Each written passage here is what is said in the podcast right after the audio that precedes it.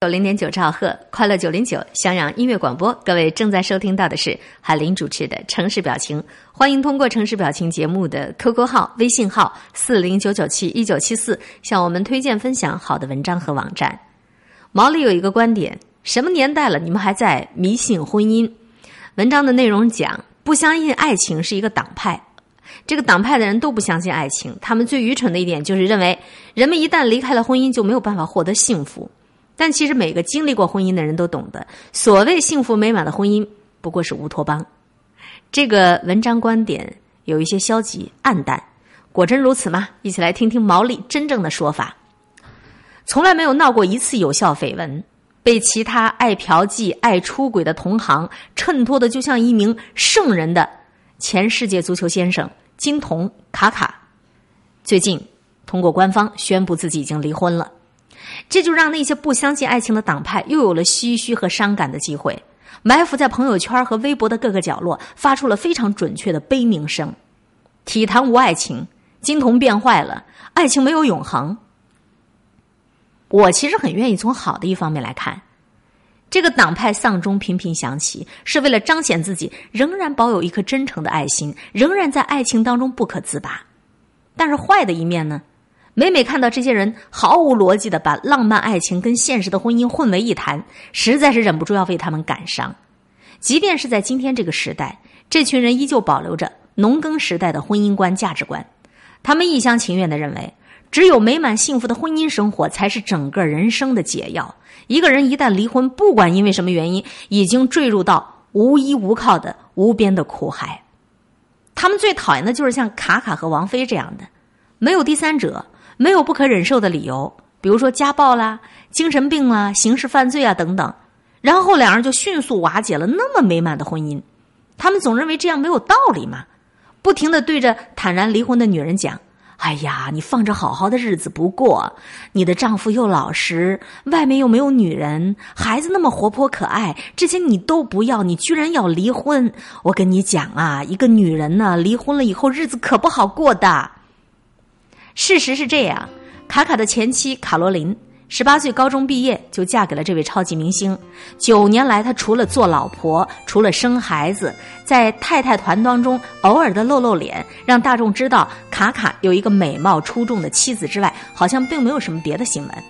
发了一张福音专辑，连畅销的边儿都挨不上。生小孩之前攻读的时装学位也没有什么建树。放在五十年前，做一个。有名球星的老婆已然是值得骄傲的事情了，只是在女性获得无数自由和成就的今天，仅仅做一个名人或者做一个有钱人的老婆，这个日子未免太乏味了。当这位美貌的前妻发布声明的时候，我才发现，她虽然已经有了两个小孩，可她本人也不过才二十七岁，大好的年华马上就可以迎来自由的新生啊！不相信爱情党派最愚蠢的一点就是人们认为人们一旦离开婚姻。就没有办法获得幸福，果然如此吗？但其实，真正每一个经历过婚姻的人都懂得，所谓幸福美满的婚姻，还有幸福美满的爱情，不过是乌托邦。依照罗素的说法是，只有在一种情况下，这种婚姻才能够成立，那就是夫妻双方都没有指望从这个婚姻当中获得多少快乐。智者一辈子会结四次婚，他得出的结论就是，一个好的婚姻制度当中。一个男人他不一定要尽忠实的义务，与此同时，这个男人必须有克制自己嫉妒的义务。翻译一下啊，就是婚姻当中的各种婚外情，其实也没有什么大不了的。你可以出轨，同时你也应该忍受你自己老婆出轨。只要那些浮华掠影的爱情，它没有妨碍到婚姻本身。这时候一定会有道德卫士慌忙的站起来惊叫：“这怎么行啊？你这真是道德沦丧啊！”不过，不管你是不是认为这样很不堪、很耻辱，婚姻制度在全新的世纪都一再的面临着各种土崩瓦解的机会。人们开始无数次的把婚外情从遮遮掩掩放到台面上来讲。今年开始，首先是一部制作精良的韩剧《密会》。这部电视剧讲述的是一个四十二岁的女人遭遇了一个二十岁青年男人的表白。女人原本的生活看上去很美。穿着华丽的衣服，精神奕奕。她的老公虽然蠢了点但是也算是社会名流。只有在跟自己最好的朋友会面时，她才会崩溃一小会儿，感叹：“天啊，这种日子真是过不下去了。”直到她遇见了钢琴奇才少年，唤醒了她的音乐理想，也唤起了她的爱情本能。当这个少年去吻她的时候，她震惊：“你怎么敢？”最后一集，曾经的中产阶级太太平心静气的成为阶下囚。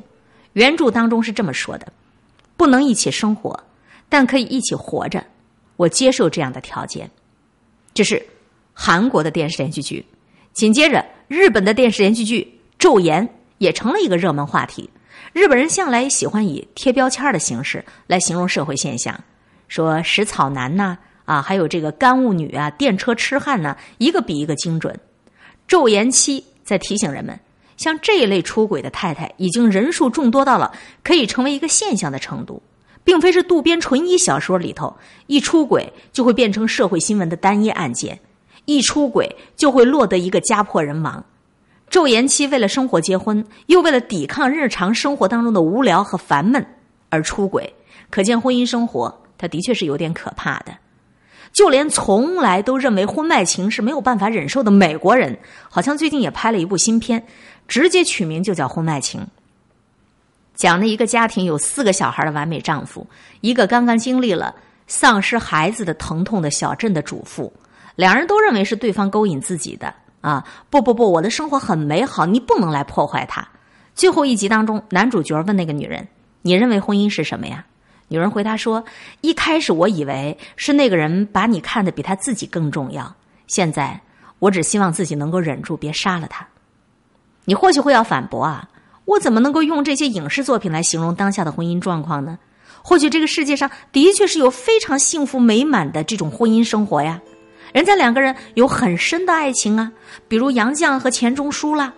就像有些记者动不动就要找两个快要入土的老人出来，你看呐，看呐，看人家这个老头老太太，两人相爱了一辈子，一百岁了，你看人家老头还要给老太太梳头呢。当人们为了这些事儿掉下感动的眼泪时，完全忘记了自己正身处在一个什么样的世界。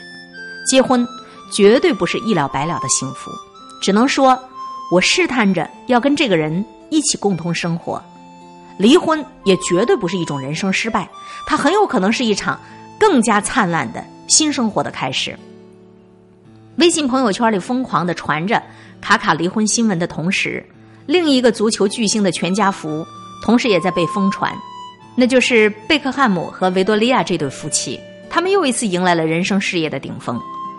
你好像应该记得，几年前男方曾经出过一次轨，被所有的八卦小报炒得沸沸扬扬。他的出轨对象后来回忆说：“其实他这个人很闷的，跟我约会就会讲他家里的小孩怎么样怎么样。为什么维多利亚没有离婚呢？不，不是他不够女权，也不是他不够爱他，正是因为他跟他的爱早就超过了那些不堪一击的浪漫爱情。女人需要这个男人，男人也需要这个女人，只有两个人连体，再加上一家子儿女的力量，才能够站在商业运转的顶峰。”正如同维多利亚所说：“我以前仅仅是有名儿，但是现在我真的是成功了。”这就是互相成就式的婚姻。至于卡卡和卡罗琳这样的最终离婚了，不过是别人看着幸福美满、儿女双全，你怎么知道他们之间到底经历着什么样的灾难呢？这样的离婚根本就不需要唏嘘不已，也没有必要去惋惜，恰恰应该鼓掌。他们终于不再表演给大家去看他们的美满幸福，他们终于决定要各自寻找属于自己的幸福。活着，毕竟比生活更重要。以上这个观点绝对不是我的观点啊！毛利的作品什么年代了，你们还在迷信婚姻？毛利何许人也？腾讯大家专栏的作者，他的著作有《当待业女人遇上草食男》，还有《一纸谈欢》。文章的观点。代表毛利这位作者他自己的个人观点，不是说迷信婚姻，也不是说迷信爱情，谁对谁错。这世上许多的事情并没有绝对的是非对错，但是看别人的婚姻故事，看别人的爱情故事，你只是一个旁观者，你永远不知道这里面究竟有什么样的故事发生。你也没有必要盲目的去跟从啊！别人都离婚了，那我也离婚；别人都婚外情了，那我也婚外情。人还是随顺天意的好。上半场的城市表情讲到一篇什么样的文章呢？命运安排我是什么样，我就是什么样。我们没有必要去盲从于任何人的一个生活状态。生活是自己的，世界也是你自己的。活着比怎么活着更重要。曾经山盟，曾经海誓，朝来朝往在昨天。苦苦相随，苦苦的追，苦在没遇见。问问苍天，谈谈寒怨，不知是泪涟涟。痴情和恋痴人痴癫，好景不在梦难圆。梦到你那梦到缠绵，梦醒的人怕入眠。望到春断，望到茫然，望穿秋水人不见。羡鸳鸯不羡仙。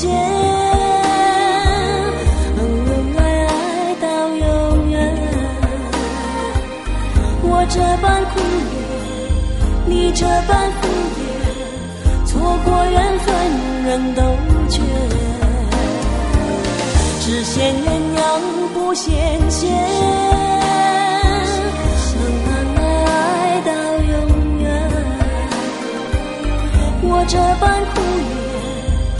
这般敷衍，错过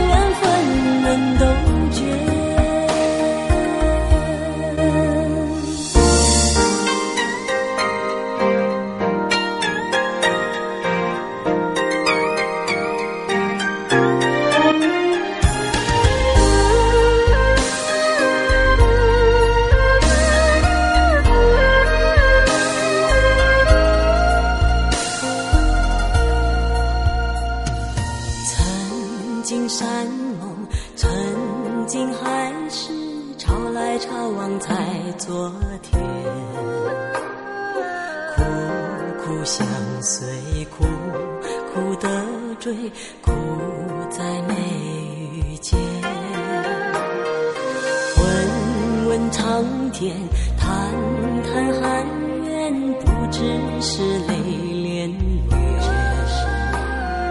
痴情可怜痴人痴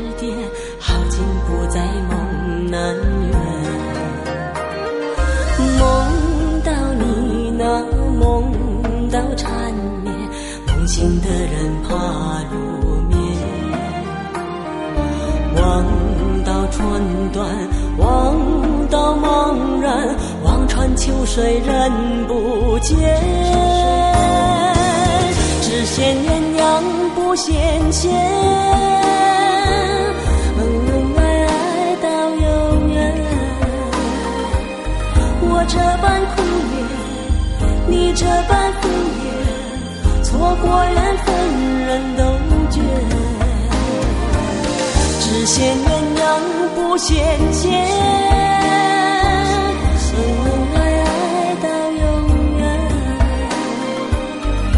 这般苦恋你这般敷衍错过缘分人都绝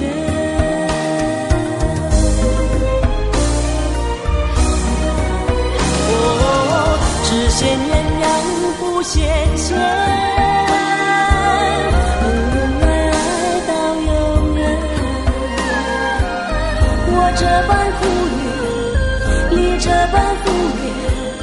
错过缘分，人都绝。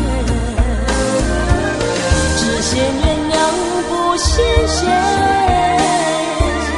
能相爱到永远。我这般苦恋，你这般苦恋，错过缘分，人都绝。这首歌曲的名字叫做《只羡鸳鸯不羡仙》。梅艳芳的作品。可能很多人早就遗忘了这样的作品。我每次听梅艳芳的声音，都能够不胜唏嘘，想着梅艳芳短暂的一生，想着她终其一生也没有能够寻找到属于她自己的完美的爱情、完美的婚姻。上天有时候真的是故意捉弄人，往往把那些有情的。有意的，让他们去承受生命当中无法承受之痛。这里是调频九零点九兆赫快乐九零九襄阳音乐广播，各位正在收听到的是海林主持的《城市表情》。继续要和各位分享到的是关于巩俐的故事。文章的名字是《二十七年后有种爱情叫友谊》。我是天空里的一片云，偶尔投影在。你的波心，你不必惊异，更无需欢喜，在转瞬间消灭了踪影。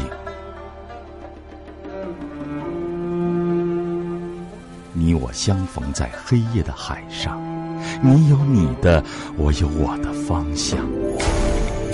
你记得也好，最好你忘掉，在这交汇时互放的光亮。情感智慧，微笑分享，快乐九零九，襄阳音乐广播，城市表情。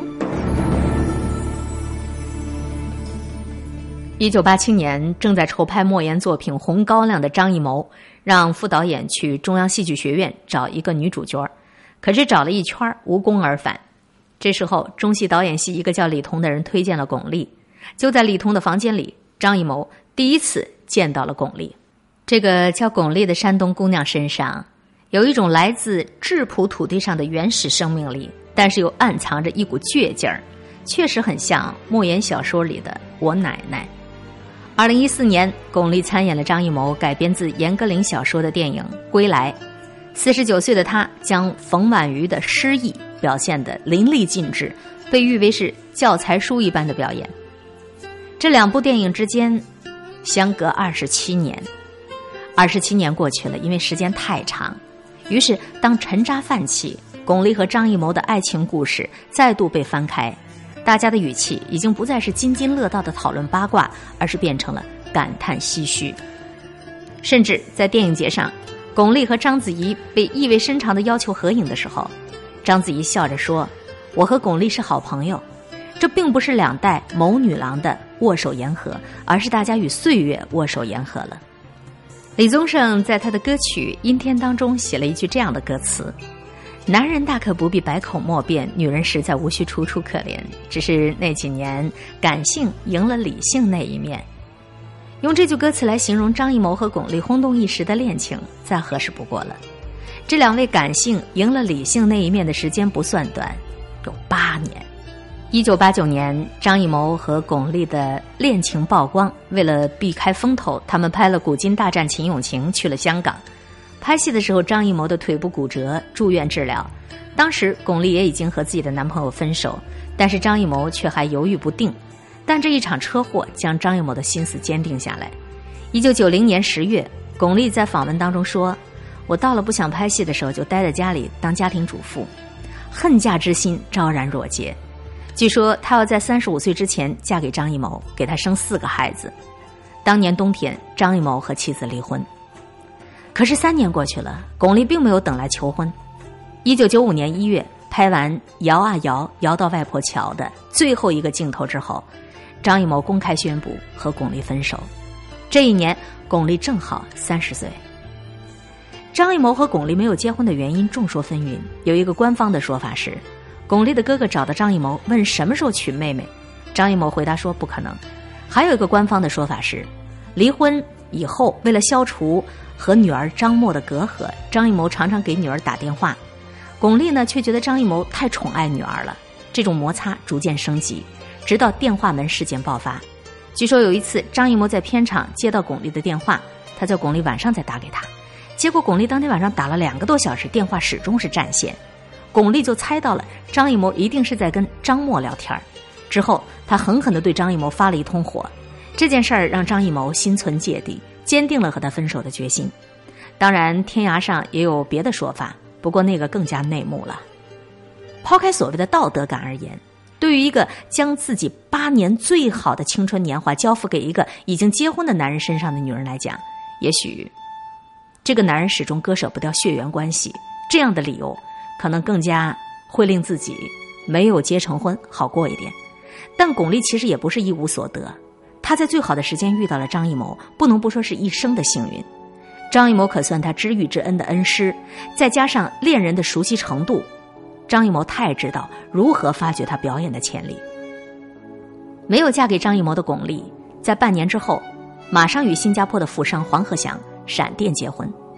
这个做烟草生意的商人跟巩俐看起来是那么的不搭，黄鹤翔也很配合的当了很多年的背景板，离婚也是无声无息的。而张艺谋尽管身边的谋女郎走马灯一样的换，可是从英雄到十面埋伏，越来越饱受争议。那个曾经拍出《菊豆》大红灯笼高高挂的他，简直一夜之间灵感全无。从零二年开始，还研发了中国电影一种叫做武侠大片的怪胎。零六年，张艺谋开拍《满城尽带黄金甲》，这也是一烂片儿。但卖点是张艺谋和巩俐分手后的第一次合作。据说两人合作是因为当年热恋的一句承诺：“我将来一定要让你演一次武则天的。”人们说，一个优秀男人的背后一定有一个优秀的女人，反过来也是一样。从彼时到此时，他找的一个个的女演员都像极了是巩俐的翻版。二十七年来，他在他的镜头里，从少女演到了老人，从出嫁的新媳妇演到怀孕的妇人，从导演宫廷阴谋的皇后演到铅华洗尽的平凡人。我相信，他们两个人之间存在过一种真正的叫做爱情的东西。这种东西并不是当年初见时踌躇满志的已婚的中年男导演遇到了涉世未深、急需调教的美貌的年轻女演员，那充其量叫做激情荷尔蒙。现在的他，更了解他的好，这不是二十岁青春无敌、富含胶原蛋白、怎么拍都好看的那种好，是他接受采访时说：“巩俐是我见过最好的、收放自如、张弛有度的中国最好的女演员。”而巩俐。是从她的翅膀下飞出来的蝴蝶，很多杂志封面现在称呼她为女王。现在女王的羽翼丰满，再度归来，是为了给她撑场子。卷进了生子风波，与合作伙伴分道扬镳之后，他身边需要有一个知根知底的人。媒体再度把焦点对准他俩，企图找出一点旧事残存的痕迹。这个时候，张艺谋说：“我跟巩俐现在就是哥们儿，默契到了没话说。”巩俐也回应。张艺谋是带我进入电影的一个新高度的人，跟往事随风对应的，就应该是这个叫做落落大方的词儿。也许两个人现在应该庆幸当年没有走进婚姻，没有变成李宗盛、林忆莲那样的怨偶。两个有才华的好人，有时候结合在一起，并不一定能够成为一对好的夫妻。因为没有走进过婚姻，所以他们保持了一种更稳定、更长久的关系。这种关系叫做友情。当年所有的恩恩怨怨、撕心裂肺都一笑而过，我想他们早就前嫌尽释的原谅了对方，也更加知道在现在这样的年纪，怎么样以一种更舒服的方式、更妥当的距离去成全彼此。最好的爱慕，并不是说着肉麻的情话去热烈的表白，而是永远不开口却懂得，就好像陆焉识守候着已经失去记忆的冯婉瑜。就好像很多年后在街角偶遇，宫二面无表情的对着叶问说：“我心里有过你。”后来我总算学会了如何去爱，可惜你早已远去，消失在人海。后来终于在眼泪中明白，有些人。一旦错过就不再。栀子花白花瓣，在我蓝色百褶裙上。爱你，你轻声说。我低下头，闻见一阵芬芳。那个永恒的夜晚，十七岁仲夏，你吻我的那个夜晚，让我往后的时光，每当有感叹，总想起当天的星光。那时候。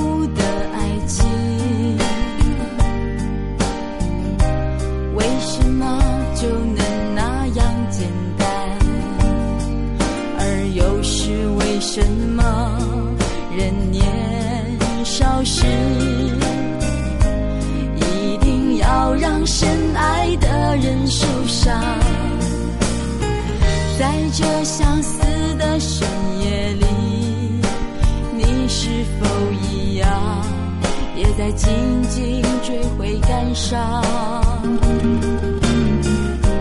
如果当时我们能。不那么倔强，现在也不那么遗憾。你都如何回忆我？带着笑或是很沉默？这些年来，有没有人能让你不寂寞？总算学会了如何去爱可惜你早已远去消失在人海。后来终于在眼泪中明白有些人一旦错过就不再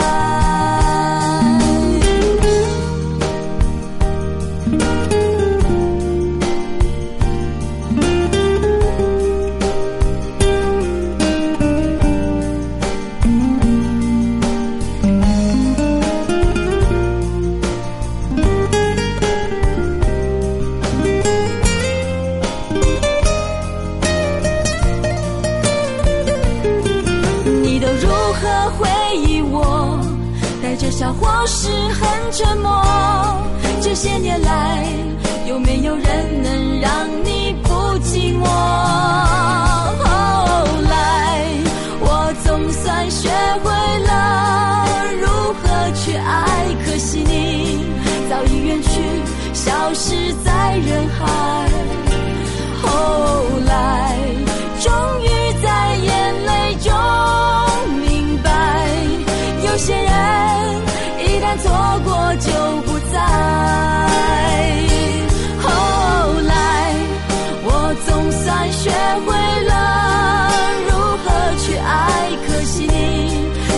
远去消失在人海后来终于在眼泪中明白有些人一旦错过就不再